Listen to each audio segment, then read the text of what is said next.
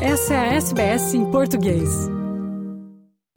Olá, estes são os destaques do noticiário da SBS em português desta terça-feira, 21 de fevereiro. Com vocês hoje, Fernando Vives.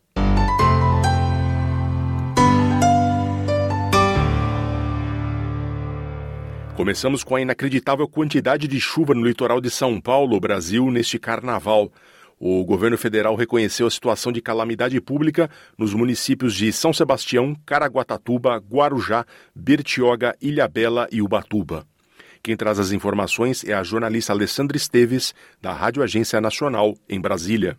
A Defesa Civil Nacional reconheceu de forma sumária estado de calamidade pública nos seis municípios paulistas mais atingidos pelas chuvas do fim de semana. Segundo informações do Ministério da Integração e Desenvolvimento Regional, os municípios nessa situação são São Sebastião, Caraguatatuba, Guarujá, Bertioga, Ilhabela e Ubatuba.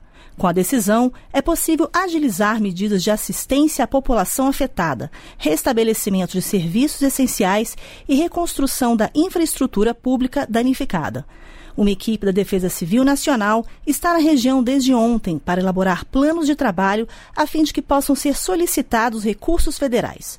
A ideia é, num primeiro momento, liberar verbas para cestas básicas, kits de limpeza de residências, de higiene pessoal de dormitório, colchões, redes, refeições para as equipes de trabalho, água mineral, combustível e aluguel de caminhão-pipa e de outros veículos. De acordo com o Ministério, também deverão ser liberados recursos para limpeza de ruas, desobstrução de bueiros, restabelecimento de estradas e reconstrução de pontes, bueiros, prédios públicos, unidades habitacionais e outras infraestruturas públicas destruídas. As chuvas que caíram no litoral norte de São Paulo deixaram pelo menos 36 mortos e cerca de 40 desaparecidos na cidade de São Sebastião e uma criança morta na cidade de Ubatuba. Em toda a região, segundo o governo de São Paulo, são 970 desalojados e 747 desabrigados. As chuvas provocaram deslizamentos de terra, alagamentos, bloqueio de estradas e afetaram o abastecimento de água e energia. O Ministério da Saúde está enviando kits com 25 medicamentos e 13 diferentes insumos para populações em situação de emergência, que podem atender cerca de 4 mil pessoas durante um mês. Com informações da Agência Brasil, Alessandra Esteves para a Rádio Agência Nacional. Segundo números oficiais a partir da atualização na tarde do Brasil, manhã de hoje na Austrália, as chuvas no litoral norte de São Paulo deixaram ao menos 36 mortos, sendo 35 deles em São Sebastião. Há quase mil pessoas desalojadas. Quem traz as informações é o jornalista Nelson Lim, da Rádio Nacional, em São Paulo. As buscas por desaparecidos continuam nesta segunda-feira na região do litoral norte de São Paulo. O número de mortos chegou a 36, desses 35 em São Sebastião, que no fim de semana registrou mais de 649 milímetros de chuvas, o dobro do esperado para todo o mês de fevereiro. Mais de 740 pessoas estão desabrigadas na cidade e outras 970 estão desalojadas. Essas informações são do governo do estado. No momento, mais de 500 servidores entre bombeiros, policiais e voluntários estão fazendo o trabalho de resgate e salvamento das vítimas. Outras cidades que também registraram muita chuva foram Ilhabela com 346 milímetros e Ubatuba com 342 milímetros. Os bairros Barra de Saí e Juqueí, em São Sebastião, estão isolados devido ao deslizamento de terra nas estradas que ligam a cidade. Além disso, os serviços de água, luz e telefonia nessas duas regiões estão comprometidos em função da queda de postes e da presença de sedimentos nas estações de tratamento de água. Quem quiser ajudar as vítimas das enchentes, o Fundo Social de São Paulo começou a receber doações na capital a partir desta segunda, na Avenida Marechal Mário Guedes, 301, no bairro do Jaguaré. As principais necessidades no momento são alimentos não perecíveis, água mineral e roupas limpas e em bom estado para uso. Da Rádio Nacional em São Paulo, Nelson Lim. E agora notícias da Austrália. O primeiro-ministro Anthony Albanese conversa hoje com líderes indígenas em áreas remotas da Austrália Ocidental como parte de sua visita de dois dias ao estado, que inclui uma reunião de gabinete inédita. Espera-se que ele se encontre com mais de 150 representantes de comunidades durante as consultas em Port Hedland, incluindo líderes indígenas que devem discutir questões locais. A primeira reunião de gabinete a ser realizada em WA regional também acontecerá em uma torre de controle de navios. Albanese tem enfrentado críticas de que sua visita não ocorre na cidade costeira de Carnarvon, onde as restrições ao álcool estão sendo consideradas em meio ao aumento na violência e no crime relacionados ao consumo de bebidas alcoólicas. O primeiro-ministro diz que a reunião do gabinete em Port Hedland deveria acontecer no final do ano passado. I've been uh, to WA nine times.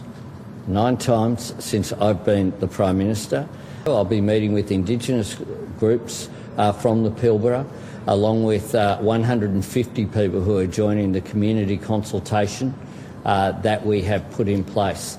I gave a commitment uh, that we would come to Port Hedland to have a cabinet meeting. Um líder aborígene CEO da Federation of Victoria Traditional Owner Corporation, Paul Payton, pediu maior apoio a iniciativas que trabalham para recuperar e proteger as línguas indígenas. No Dia Internacional das Línguas Maternas, neste 21 de fevereiro, Peyton disse que mais trabalho precisa ser feito para manter e reviver a diversidade das línguas indígenas na Austrália. Embora pelo menos 250 línguas indígenas fossem faladas antes da colonização, que teve início em 1788, os dados do censo divulgados em junho do ano passado descobriram que apenas 167 dessas línguas ainda são faladas atualmente.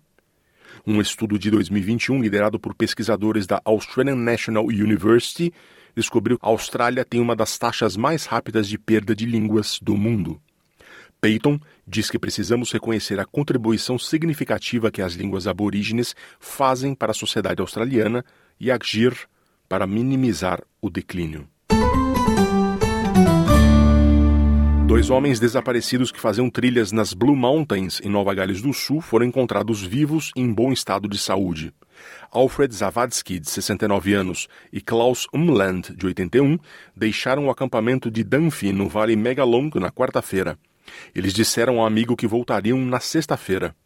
O alerta surgiu no domingo, depois que eles não retornaram, provocando uma intensa busca terrestre e aérea envolvendo a polícia do esquadrão de resgate, a Poler, oficiais do Corpo de Bombeiros Rural e as operações especiais de ambulâncias do Estado. A polícia disse que os homens foram encontrados cansados, mas com boa saúde por volta da uma hora da manhã da terça-feira, perto de Mobs Swamp, por uma equipe de resgate. Falando após a volta, Klaus disse que estava se sentindo ótimo e pronto para fazer trilhas novamente. Basically, uh, the heat, uh, see, in the middle of the day, we wouldn't walk because it's too hot. You need a lot of water, you know, to go up the hill.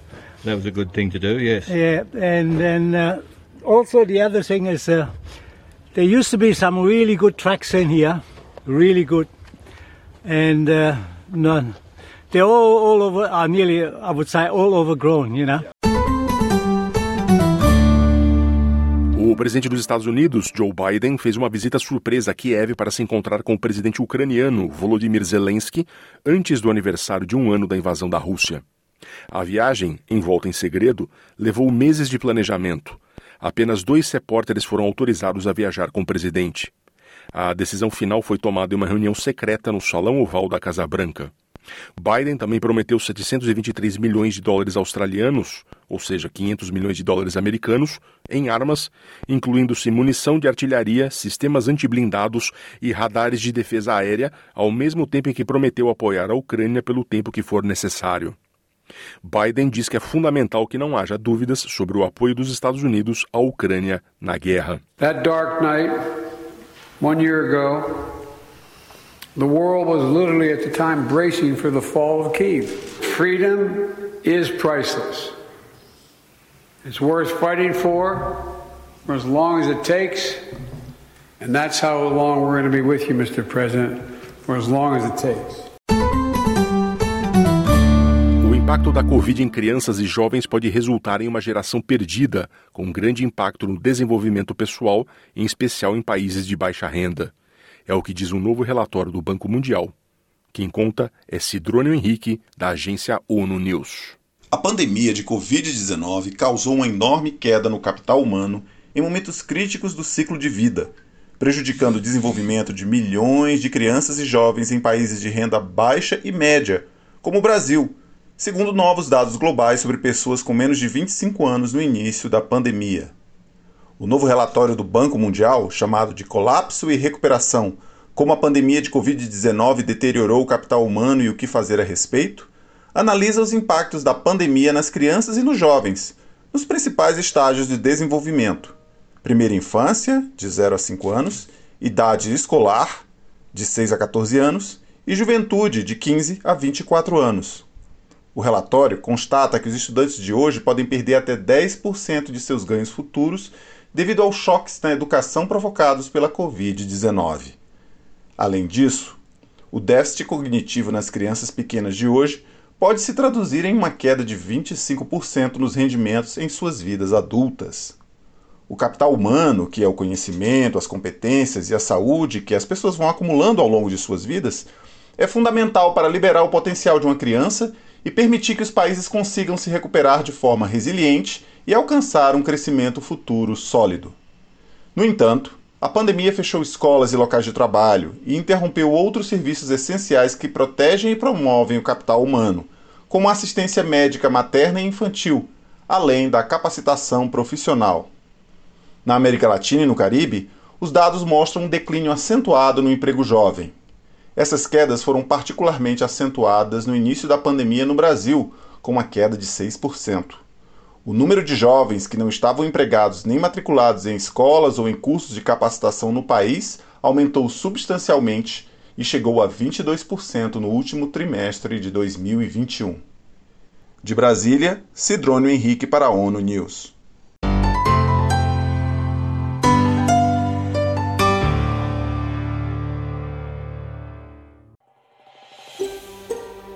Quer ouvir mais notícias como essa?